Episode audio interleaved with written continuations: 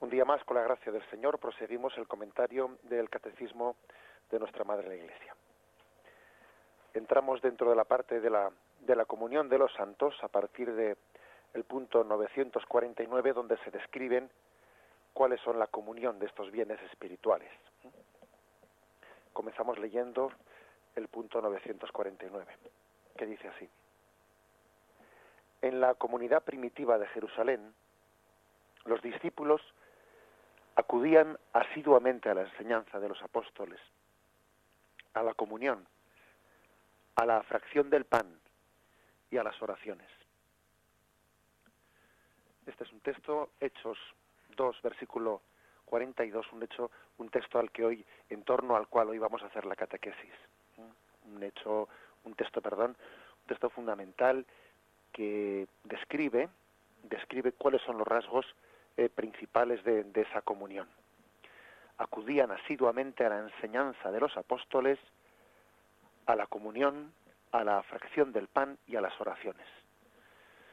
Bien, lo primero, en eh, la primera afirmación es que la comunidad eh, primitiva de Jerusalén, y bueno, pues ya sabéis que nosotros le damos una importancia especial, ¿no? a la comunidad primitiva y a los primeros siglos de la Iglesia especialmente, ¿no?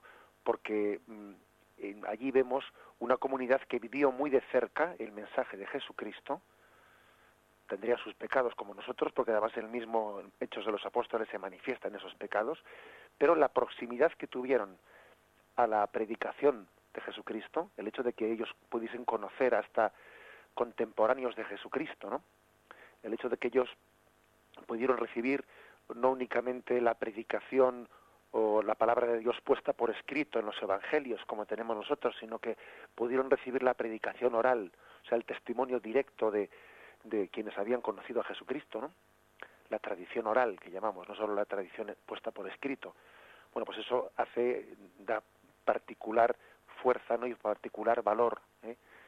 La Iglesia, de hecho, a la hora de, de elaborar su, su teología o de desarrollar su, la expresión de su fe, como hace este catecismo, recurre en primer lugar a la palabra de Dios puesta por escrito, pero eh, en segundo lugar recurre a los santos padres de los primeros eh, siglos de la Iglesia, lo que se llama la patrología, los padres de los primeros siglos de la Iglesia, para ver cómo ellos recibieron, cómo ellos entendieron eh, las palabras de Jesús. Por eso nos importa mucho, nos importa mucho ver en qué, de qué manera, ¿no? Eh, pues vivía la primitiva comunidad cristiana esa comunión. En primer lugar dice, acudían asiduamente a la enseñanza de los apóstoles. Lo cual quiere decir, pues que la comunión, en primer lugar, es una comunión en la fe. La fe de los fieles, eh, dice, es la fe de la iglesia recibida de los apóstoles, tesoro de vida. Bien, una vez más insistimos en un concepto básico, ¿no? En un concepto básico que ya hemos tenido ocasión de comentar en algún momento, pero que insistimos una vez más en él. Eh, cuando se dice que acudían a la enseñanza de los apóstoles, cuando dice el catecismo que la fe es recibida de los apóstoles, se, mm, está subrayando que no somos dueños de la fe. Se está transmitiendo, estamos transmitiendo algo de lo que no somos dueños. Eh, San Pablo en otros, en otros pasajes dice, he recibido del Señor una tradición que a su vez yo os transmito. Dice un texto básico también, ¿no? Y después narra la institución de la Eucaristía. He recibido algo que os transmito. Es como diciendo, yo no, no soy quien, ni para quitar ni para añadir. ¿eh? Este es un depósito de fe del cual yo no soy dueño. Y hay de mí si me atreviese yo ahí a, ¿eh? a quitar o a poner como si yo fuese dueño de la fe. ¿eh? Uno uno recibe la fe como en un paño, ¿eh? como en un como oro en paño se dice, ¿verdad? Sin, atreverse ahí a coger una ¿eh? pues un estropajo y a estar ahí lijando, no, porque lo voy a rayar, porque quién soy yo, ¿eh? para estar ahí mm, de alguna manera contaminando en vez de transmitiendo. La fe eh, tiene pues un componente de transmisión, como cuando en una carrera de relevos uno recibe un testigo y tiene que llevarlo y transmitirlo es algo muy importante. De lo contrario, pues eh, confundimos el tesoro, el depósito de la fe con, bueno, con la propia ideología. con la propia ideología, con la propia el entendimiento personal de las cosas y eso sería un gran error. Sería un gran pecado el que uno, eh, pues incluso imaginaros el caso de un teólogo, de un sacerdote, de un catequista, bien sea seglar, eh, bien sea sacerdote o religioso, es lo mismo el estado de vida que tenga, ¿no? Todos nosotros podemos cometer el mismo pecado, que imaginaros que, pues que un catequista, un sacerdote, pues en vez de eh, vivir, o sea, aprovechar esa eh, pues ese púlpito, ese púlpito, ese lugar, esa catequesis, esa aula de catequesis, para transmitir la fe que hemos recibido, pues lo hiciese pues para em, difundir su propia ideología, difundir su propia forma de ver las cosas, ¿no? Estaría prostituyendo la fe, estaría prostituyéndola, porque ¿quién soy yo para, mm, para utilizar ¿no? pues eh, la iglesia del Señor para, para difundir mi propia visión de las cosas. Si yo estoy allí siendo escuchado, si yo estoy ahora mismo, por ejemplo, en este caso en la radio, ¿no? Si estoy siendo escuchado no es porque me llame José Ignacio, ni porque me llame Juanito, ni porque me llame Pepito. Si yo estoy siendo escuchado ahora es porque los oyentes tienen derecho, ¿no? Pues a esperar, a esperar de mí que lo que aquí se difunda sea la palabra de Cristo y el catecismo de la Iglesia Católica. ¿eh? No ni la ideología de José Ignacio ni, ni la de Juanito, no, porque para eso no hemos puesto la radio. ¿eh? Pues que para que sencillamente la Iglesia eh, me ha encomendado a mí, y pongo este ejemplo, pero cada uno que eso lo aplique a sí mismo. La Iglesia me ha encomendado a mí, o Radio María en este caso, ¿no? Me ha encomendado a mí este este programa para transmitir fielmente el contenido del catecismo de nuestra madre, la Iglesia y el, y el, y el, título del programa es Catecismo de la Iglesia Católica. No, el programa no es, no tiene como título eh, ideas de José Ignacio Munilla, pues no, pues no, no hay tal cosa. ¿eh? Eh, por lo tanto, insistimos un montón que la fe es transmitida porque ha sido recibida y hay un depósito de fe ante el cual tenemos que ser fieles. No somos dueños de, de la fe que transmitimos. No estamos por encima de ella, estamos por debajo de ella por debajo de ella y esto es una, cosa importantísima porque a veces se, se refleja en muchas cosas no yo he tenido ocasión de ver algunos algunos gestos como que por ejemplo pues que si en una en una boda en una boda pues en vez de leerse pues un texto de la palabra de Dios se sustituye un texto de la palabra de Dios pues por una poesía dice no, pero bueno pero qué pasa que, que nos consideramos con la autoridad suficiente para que en vez de la palabra de Dios pongamos un texto de un poeta, pero si, no, si ese texto no está inspirado por el Espíritu Santo, pero ¿cómo podemos nosotros considerarnos eh, capaces o dueños o de, de, cambiar una cosa por la otra? ¿Mm? Eh, es decir, podemos poner un montón de ejemplos, porque este principio tiene muchas aplicaciones concretas.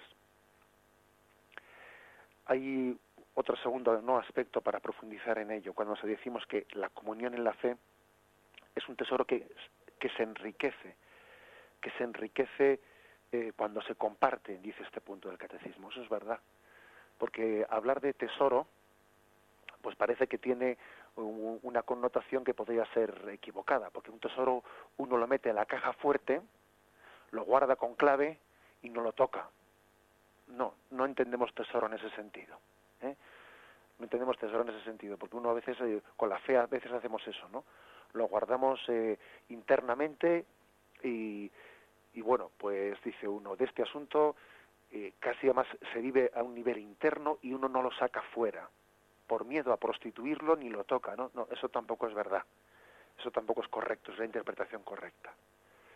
La fe tiene que ser expresada y además uno, se enriquece en la medida en que la comparte hoy en día tenemos el peligro ¿no? de tener eh, muchas reticencias a compartir la fe, ¿no? por muchos motivos. ¿eh? Recuerdo que una persona me decía, pues no hace mucho tiempo, me decía, yo prefiero no, no, no sacar temas de fe ante la gente, porque, porque sacas esos temas y casi te quitan la fe que tienes. ¿no? Decía, estamos en un, en un, en un tiempo no pues suficientemente secularizado como para que muchos cristianos tengan miedo a compartir la fe o hablar de temas de fe. Primero porque no están bien formados. Y entonces, al no estar bien formados, dicen, me van a tapar la boca y no sé cómo contestar. Segundo, porque hay respetos humanos. Hay respetos humanos y, y, uno además vivimos una sociedad secularizada en la que se reduce, se pretende, ¿no? Eh, pues acotar eh, la fe al fuero interno. Si, si en tu fuero interno ¿eh? pues tienes mm, unas creencias, pues se te permite que en tu fuero interno las vivas, pero que no las exteriorices como si se dijese que el lugar para hablar de fe pues fuese el, interior del recinto de la iglesia o, de la sacristía. Pero es que es más, yo creo que también a veces, también a veces en el interior de, la sacristía o del recinto de la iglesia tenemos también nosotros, ¿no? Pues nuestras eh, nuestras vergüenzas o, nuestras dificultades de, hablar de fe. Es más, a veces a los mismos sacerdotes o religiosos, ¿no? Nos es más fácil hablar de la fe o, compartir la fe o la expresión de la fe con un seglar, con un laico, que con un compañero nuestro sacerdote. Sí, eso, eso es cierto. ¿eh? Es cierto que a veces entre nosotros mismos pues mm, tenemos un, cierto respeto humano de hablar de Dios. Y nos hemos un poco acostumbrado a hablar de Dios a los demás, ¿no? Y eso pasa también en el matrimonio. En el matrimonio igual le es más fácil a un matrimonio hablar a su hijo de Dios que hablar dentro entre el marido y mujer. Eso es otra tentación. Lo mismo que ocurre eso en el matrimonio, que me he acostumbrado a, pues eso, ¿no? A, darle respuestas a mi hijo, a, hablarle de Jesús a mi hijo, a hablarle de María a mi hijo, ¿no? Y uno dice, con mi marido lo hago. Igual también mi marido es creyente como yo, pero, pero vamos, pero igual también él tiene la misma dificultad de comunicarse conmigo en la fe. También a los sacerdotes nos pasa lo mismo, ¿eh? que podemos llegar a tener una cierta dificultad, eh, pues imagen, eh, hábitos creados, que parece que, que, hablar de Dios acaba siendo una especie de profesión en la que uno pues tiene una pues una forma de mm, un hábito desde un púlpito de hablar de Dios a los demás, pero luego resulta que se pone a comer con sus compañeros, ¿no? Y entonces allí eh, eh, se, se ruborizaría, ¿no? Si sacase esos temas en medio de la comida. Bueno, ¿y por qué? Todo, todo ello es una tentación, ¿no? Una tentación porque la fe tiene que ser comunicada espontáneamente entre nosotros, ¿eh? espontáneamente entre nosotros. hay muchos testimonios, por ejemplo, esa palabra de Santa Teresa de Jesús, cuando se dirige a sus hijas, ¿no? Carmelitas y les dice, hermanas, o hablar de Dios o no hablar, que en casa de Teresa esta ciencia se profesa. Esa es un, pues una frase célebre que hemos visto a la entrada de muchos carmelos. O también aquella otra frase de Santo Domingo, o hablar de Dios o hablar con Dios. ¿Eh? Se nos está con ello, se nos está con ello queriendo hacer pues una eh, una referencia a, a la importancia de que nuestras palabras no sean vanas, que no perdamos el tiempo pues en muchas conversaciones superficiales, que seamos capaces de, ir a la esencia, ¿no? Cuántas conversaciones sobre temas que no tienen ninguna trascendencia y desaprovechamos nuestras conversaciones para profundizar la comunión en la fe. La fe se enriquece cuando se comparte, se enriquece cuando se comparte, es así de cierto. ¿eh? Tenemos la experiencia de lo que es, eh, pues, no únicamente esto, sino que psicológicamente es así. Cuando, cuando nosotros, un hijo llega a casa y nos ha pedido que le echemos una mano para, pues, para hacer, hacer unos deberes o entender una lección, nos damos cuenta que al explicarle a nuestro hijo una cosa, es ese momento en el que tú la entiendes mejor. Una cosa se, se recibe mejor cuando se hace el esfuerzo de expresarla de transmitirla. Entonces tú la recibes mejor. La fe se enriquece cuando se comparte, cuando se expresa. Eh, de lo contrario, algo que es algo que está vivido, ¿no? En un tono meramente interiorista, que no ha sido expresado, ¿no? Pues uno todavía no la ha recibido plenamente. Yo hago mía la la fe plenamente, paradójicamente, cuando he hecho el esfuerzo de expresarla y de transmitirla a los demás entonces me adhiero a ella con más fuerza. Dios se sirve muchas veces de, darnos eh, la, tarea de la transmisión de la fe para fortalecer la nuestra. Son los que hemos recibido eh, algún ministerio de, predicación, pues lo sabemos muy bien. Dios se ha servido de, un don, mejor dicho, de, un ministerio de, de transmisión de la palabra para fortalecer la fe del que la está proclamando. ¿Cuántas veces los que predicamos, según estamos diciendo una cosa, nos decimos a nosotros mismos, ¿no? Según se lo decimos a los demás, nos decimos a nosotros mismos. Y eso va por ti, José Ignacio, el primero, o va por ti.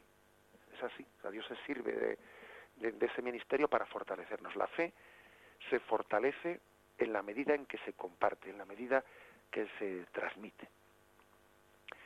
Bien, vamos por lo tanto a, pedir, a hacer un momento de, descanso pidiendo pidiendo este don, ¿no? el de la capacidad de transmitir, de compartir la fe, superando mm, superando respetos humanos, ¿no? Superando hábitos adquiridos, superando nuestras vergüenzas, ¿no? Profundizando y compartiendo el mensaje de la fe. ¿Cuántas veces nos hemos encontrado con personas a las que no conocíamos de nunca, de nunca, pero eh, nos quedamos impresionados de la comunión tan grande que teníamos con ellas, porque compartíamos la misma fe, nos conocíamos en Cristo, antes de habernos conocido personalmente. Dice uno, pero ¿qué comunión tan grande tengo con esta persona? Que, a la cual no había conocido hasta ahora, por el hecho de que estábamos en comunión con Cristo, por el hecho de que compartíamos la misma fe. Hermanos en una misma fe.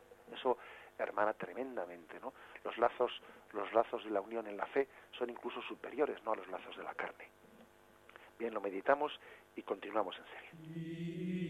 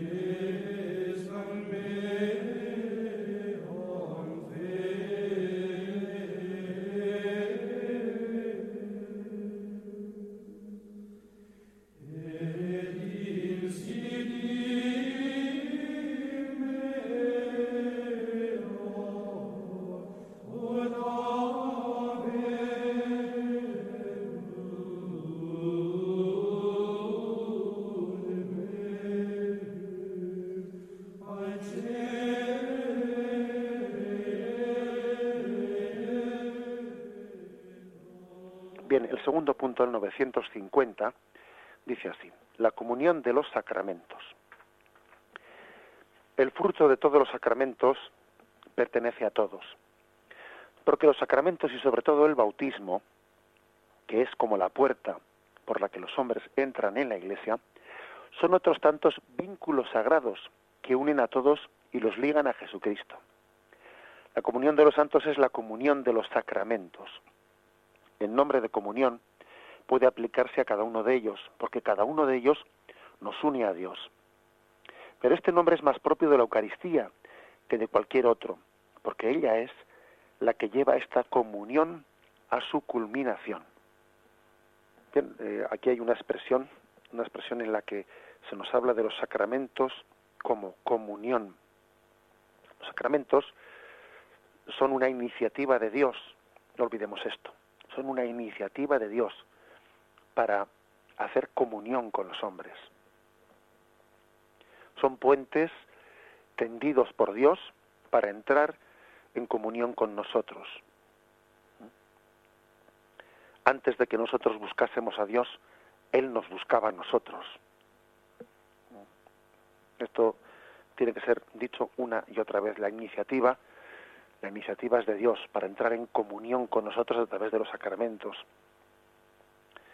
Por eso que hay que poner muy eh, en crítica y en solfa, ¿no? Pues y a esa a ese subjetivismo que tenemos en nuestra cultura, que viene a decir, bueno, a mí no me hace falta, ¿no? Pues eh, ir a misa, a mí no me hace falta confesarme, a mí no me hace falta no sé qué. Eh, cuando uno habla, habla en esos términos, parece que está pensando que un sacramento es una especie de opción personal para entrar en comunión con Dios, si le, si le viene bien o si lo entiende o si no lo entiende. Vamos a ver, un sacramento no es un camino personal. Antes que ser un camino personal, es una iniciativa de Dios para entrar en comunión con nosotros. ¿Mm? Por lo tanto, rechazar un, rechazar un sacramento es rechazar un camino de Dios para llegar a nosotros. Esto tiene que ser visto desde los ojos de Dios, no únicamente desde mis ojos, desde mi percepción personal. Dios ha considerado oportuno entrar, entrar en comunión con nosotros a través de ese camino. ¿Quién soy yo pues para decir qué camino es bueno, qué camino no es bueno? O sea, los sacramentos son iniciativas de Dios para entrar en comunión con los hombres. Hay una distancia por naturaleza, ¿no? Por naturaleza pues infinita entre Dios y el hombre. Y esa distancia infinita ha sido recorrida por la gracia de Dios en Jesucristo, por la humanidad de Cristo que ha unido esa distancia infinita entre Dios y el hombre. Y esa humanidad de Cristo es prolongada hoy en día en la Iglesia de los Sacramentos, que sigue entendiendo ese puente, ese puente que une la orilla de la divinidad con nosotros. Dicho esto, dicho esto, pues eh, eh, añadamos que, que el catecismo matiza que si eso se puede decir de todos los de todos los sacramentos, de todos, especialmente es la Eucaristía en la que en la que se subraya esto de una manera más eh, más fuerte.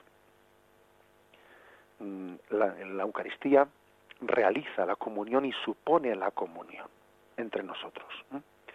En primer lugar, los sacramentos suponen, exigen una comunión previa entre nosotros. Eh, por eso ayer mismo decíamos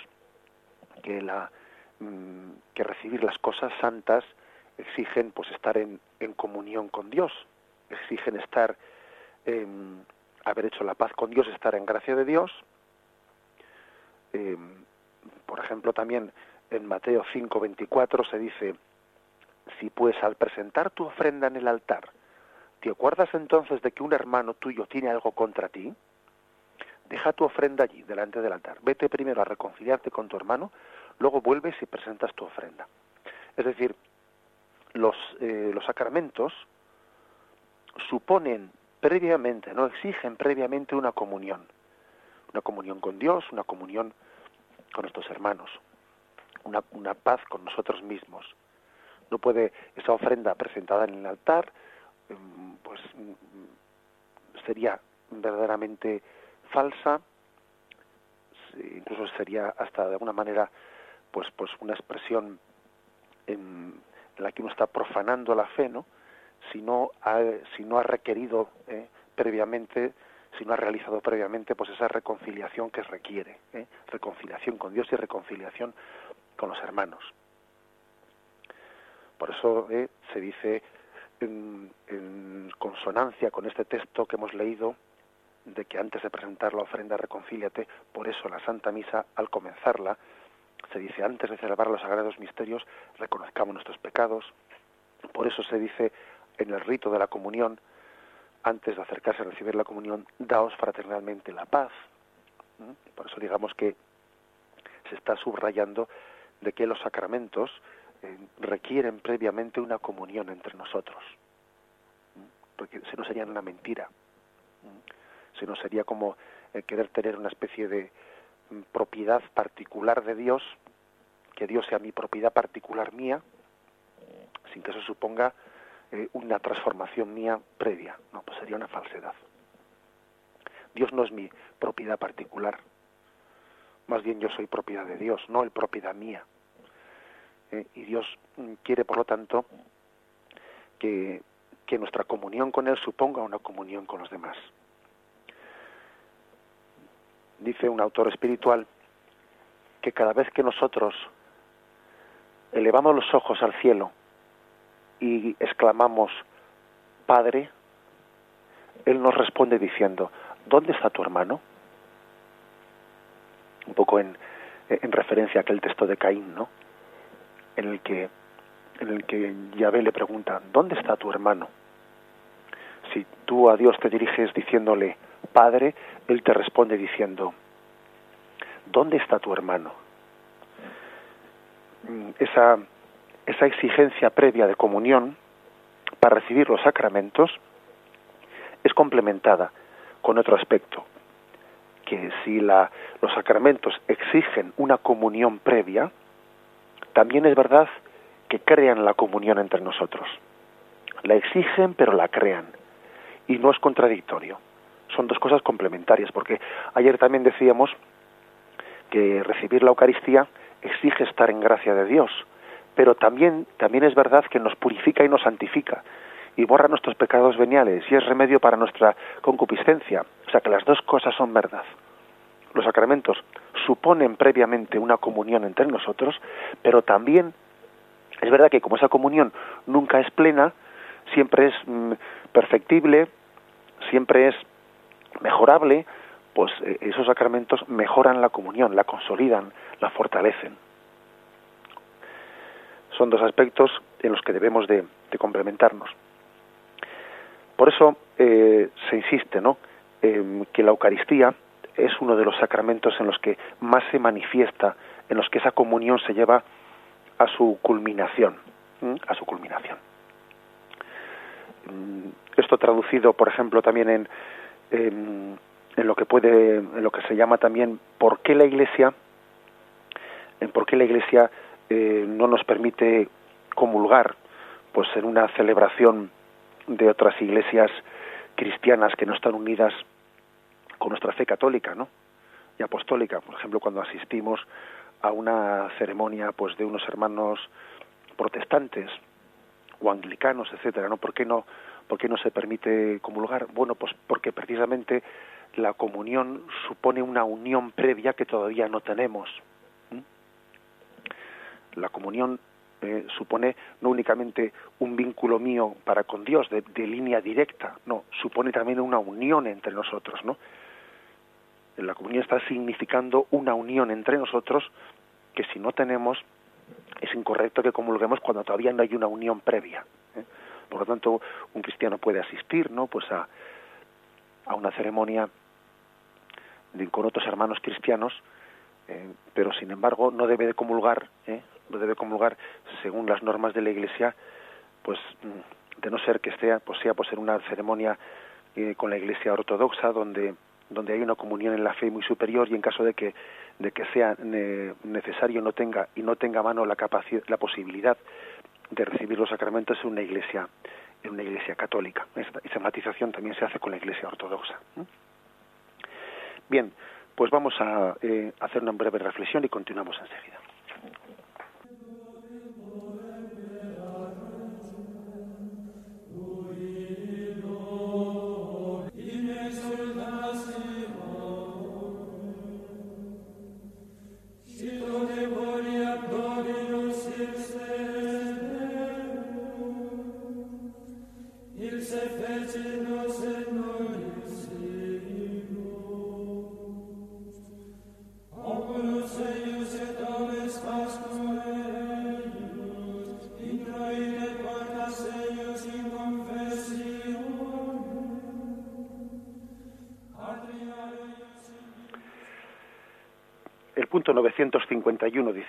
la comunión de los carismas Primero hemos hablado de la comunión en la fe, segundo de la comunión de los sacramentos, tercero de la comunión de los carismas. En la comunión de la Iglesia, el Espíritu Santo reparte gracias especiales entre los fieles para la edificación de la Iglesia. Pues bien, a cada cual se le otorga la manifestación del Espíritu para provecho común. Se está aquí haciendo referencia, en este punto 951, a un texto de, San Pablo a los Corintios, de la primera carta de San Pablo a los Corintios, que voy a leer eh, en su integridad, porque es un texto básico ¿no? para hablar de la comunión de los carismas. Hay diversidad de carismas, pero el espíritu es el mismo. Diversidad de ministerios, pero el Señor es el mismo. Diversidad de operaciones, pero es el mismo Dios que obra en todos. A cada cual se le otorga la manifestación del Espíritu para provecho común, porque a uno se le da por el Espíritu palabra de sabiduría, a otro palabra de ciencia, según el mismo Espíritu, a otro fe en el mismo Espíritu, a otro carismas de curaciones en el único Espíritu, a otro poder de milagros, a otro profecía, a otro discernimiento de espíritus, a otro diversidad de lenguas, a otro don de interpretarlas. Pero todas esas cosas las obra un mismo y único espíritu, distribuyéndolas a cada uno en particular según su voluntad. Pues del mismo modo que el cuerpo es uno, aunque tiene muchos miembros, y todos los miembros del cuerpo, no obstante su pluralidad, no forman más que un solo cuerpo, así también Cristo. Bien, es un texto mm, maravilloso en el que se remarca pues que los dones son dados para provecho común. Los dones, los carismas son dados para provecho común. Hay diversidad de ministerios, dice. Pues sí, y igual que existe el ministerio mm, jerárquico de la Iglesia, también hay pues una pues unos dones, unos ministerios carismáticos que pueden ser dados también por el, por el Señor, ¿no? No al margen del ministerio jerárquico, porque el ministerio jerárquico los los discierne, etcétera, pero son también dones, ¿eh? dones del Espíritu Santo a su Iglesia. Bueno, pues a mí esto me recuerda a la parábola de los talentos, a la parábola de los talentos que tenemos que aplicarla a estos a estos dones, a estos carismas ¿eh? que Dios da a su iglesia. Los, los talentos no son solo, no podemos no tenemos que aplicarlo únicamente pues al dinero. Sabemos que la palabra talento, pues el talento era una moneda de aquellos tiempos, ¿no? De los tiempos de Jesús. La parábola de los talentos puede ser entendida o aplicada pues a, a compartir el dinero recibido, puede ser aplicada a compartir las cualidades personales recibidas, ¿no? Puede ser eh, entendida también como a compartir los carismas recibidos, no solo como las cualidades personales, ¿no? sino también hasta como los carismas de Dios. Existía un pecado, un pecado que denuncia la parábola de los talentos, el pecado de que uno se apropie indebidamente de los dones que Dios le ha dado, como si fuesen solo para él, y entierre esos talentos. El pecado de enterrar los talentos es propio de aquel que se cree dueño de ellos, como si fuesen solo para ti. Y uno los entierra. Los entierra pues quizás por cobardía, por no correr el riesgo de a ver cómo, cómo los pongo ¿no? Eh, al servicio de los demás. Por pereza. Porque claro, siempre es más cómodo, pues ya sabemos, ¿no? Es más cómodo encerrarse en casa.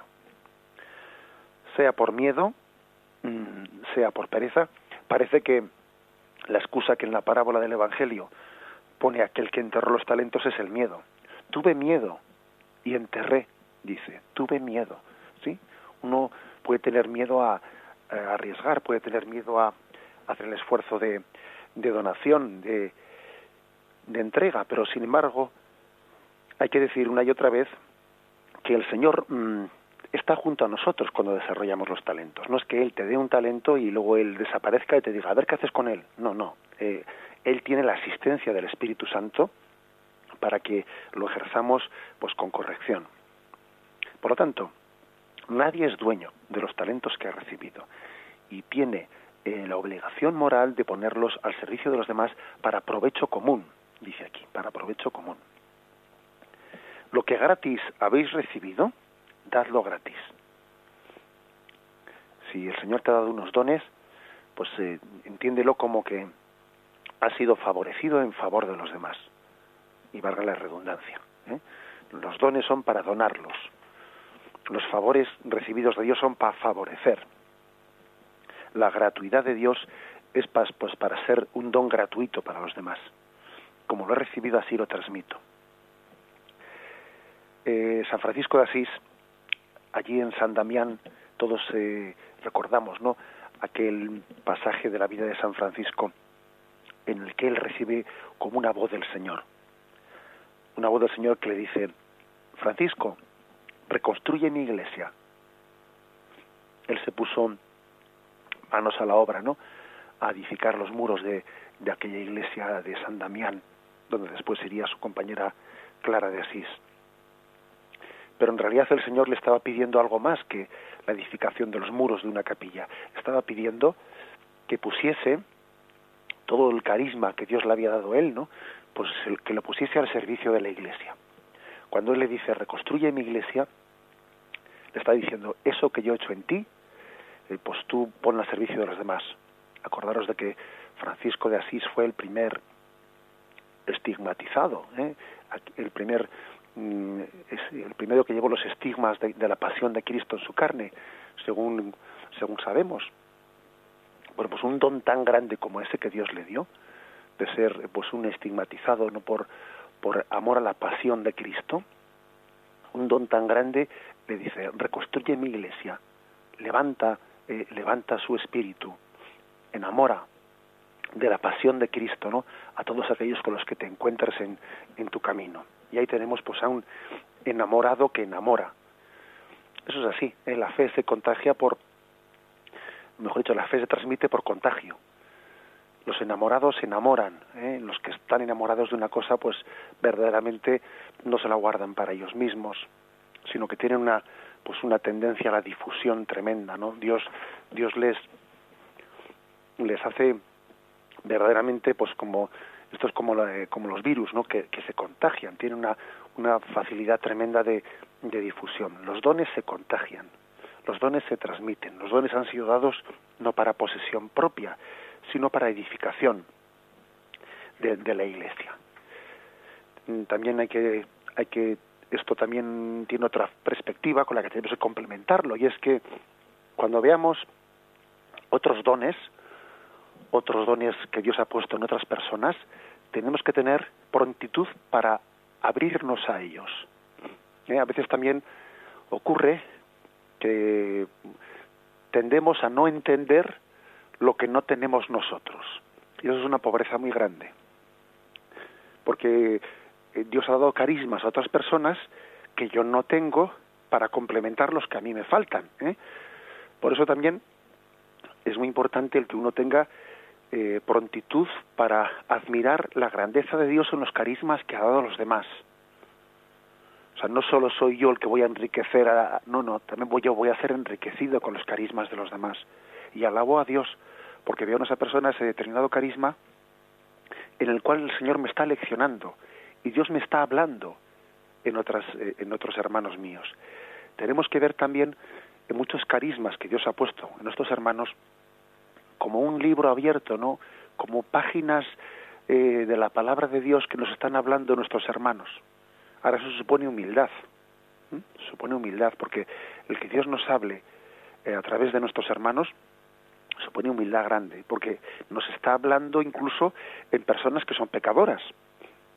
Y Dios me puede estar enseñando cosas en personas que son pecadoras, pero que eso no quita que, que tengan cosas muy concretas en las que enriquecerme.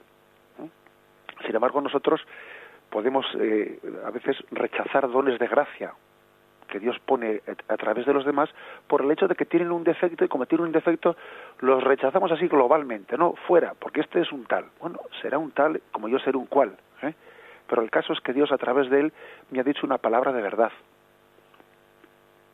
El caso es que Dios se ha servido de él para darme un ejemplo bueno luego hay otros otros malos, pero ese ejemplo Dios en concreto me lo ha dado. ¿eh? O sea que mm, para que esta doctrina eh, de la comunión en los carismas la hagamos vida, hay que ser también muy humilde para recibir los dones que Dios ha dado a los demás. Que a veces es más fácil dar que recibir. ¿eh? Es verdad que cuesta dar, porque uno tiende a enterrar fácilmente los talentos, sí. Pero igual cuesta más recibir, ¿eh? Porque recibir supone, pues eso, ¿no? Supone un don de, un don de humildad, un don de, mm, de bueno pues de postración ante otra persona que encima si fuese Dios mismo en persona el que se manifestase pero claro como lo hace a través de un signo humilde pues eso todavía nos nos humilla más pero es necesario. Incluso fijaros no decía decía un amuno eh, toma consejo hasta de tu enemigo decía. Hasta en personas que tú las puedes considerar como enemigas Dios te puede estar hablando a través de ellas Dios puede estar transmitiéndote pues eh, luces luces de Dios a través de personas que, que, sean muy santas será más fácil que lo haga pero también a través de personas que, que, no lo sean en absoluto. Eh, quien está abierto a recibir eh, la luz de Dios los dones de Dios pues puede enriquecerse de una manera pues insospechada insospechada. Bien hemos más o menos completado el tiempo de la exposición del catecismo. Hemos tenido tiempo para hacer estos puntos del 949 al 951. Bien, hemos concluido el tiempo y damos gracias al Señor por, eh, por haber podido compartir eh, pues el, el comentario del catecismo de nuestra Madre la Iglesia. Me despido con la bendición de Dios Todopoderoso. Padre, Hijo y Espíritu Santo descienda sobre vosotros. Alabado sea Jesucristo.